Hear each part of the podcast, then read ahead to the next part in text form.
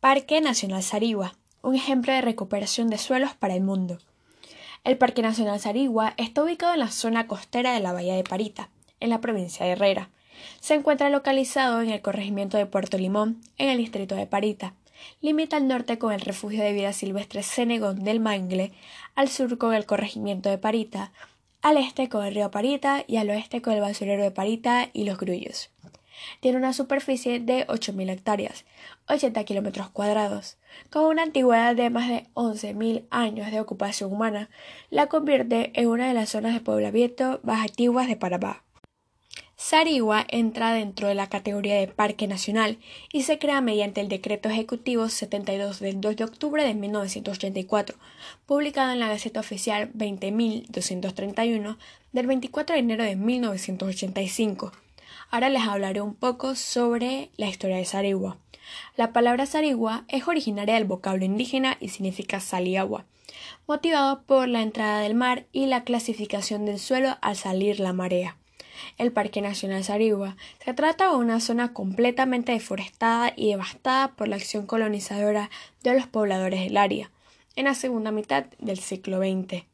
En 1984, el arqueólogo Richard Cook realizó estudios que evidencian la presencia de asentamientos humanos precolombinos en Sarigua, en un área que abarca casi 10 hectáreas. Es por ello que se considera la aldea más antigua del país, la que se remonta de 1500 a 5000 a.C. En este sitio denominado La Mula se encuentran restos de cerámica, puntas de flecha e instrumentos de piedra.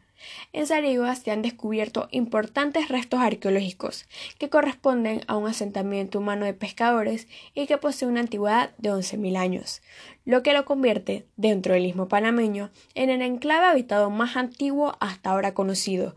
También allí se encuentra la aldea agrícola más antigua del país, que data de 1500 a 5000 años.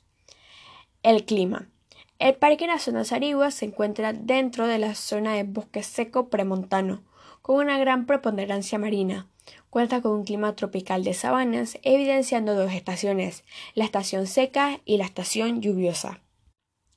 La topografía del parque la compone una planicie fangosa arenosa perteneciente a una albina.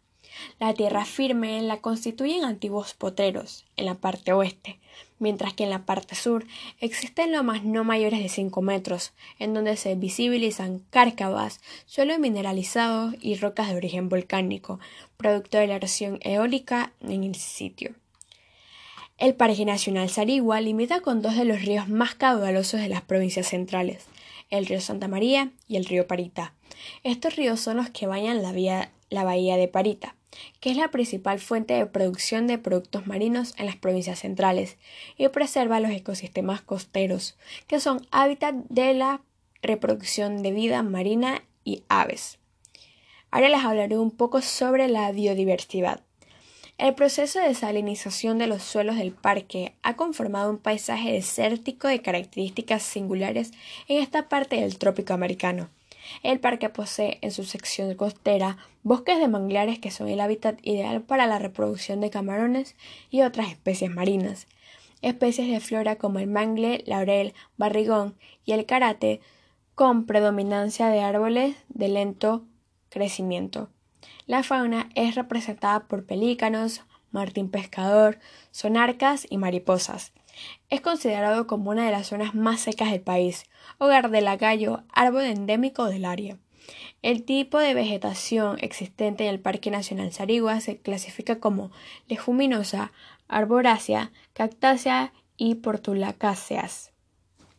Ahora les hablaré sobre las especies marinas y terrestres. La fauna en el Parque Nacional Sarigua es muy variada, debido a las condiciones ambientales del parque. Podemos encontrar pequeños mamíferos, reptiles y anfibios. Además, se han registrado alrededor de 162 especies de aves migratorias. En el manglar nos encontramos con una rica fauna marina, evidenciada por enormes crustáceos, moluscos y peces.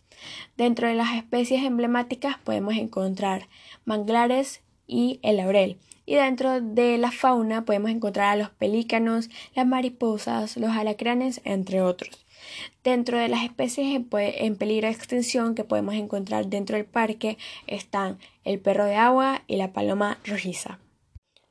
Ahora les hablaré sobre las vías de acceso. Para llegar al parque se puede ingresar tanto por vía terrestre como por vía acuática. Por vía terrestre se transita a través del camino asfaltado de la población de Puerto Limón y por vía acuática se puede llegar a través del puerto fluvial de París en el río Santa María, en la parte norte, o por el puerto de Boca Parita ubicado al sur del parque. Existen varios senderos que permiten recorrer el área de mayor vegetación y una torre de observación desde la que se puede apreciar gran parte de la extensión del parque.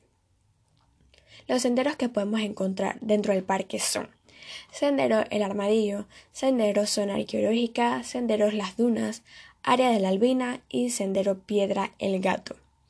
Ahora les hablaré un poco sobre los atractivos turísticos. Este parque posee senderismo, cementerio indígena, observación de la biodiversidad, fotografía, entre muchos otros. La capacidad de personas que puedan asistir al día al parque son 100 personas. Ahora les hablaré un poco sobre el protocolo para los usuarios que entran dentro del área protegida. Primero hablaremos sobre el tipo de ropa.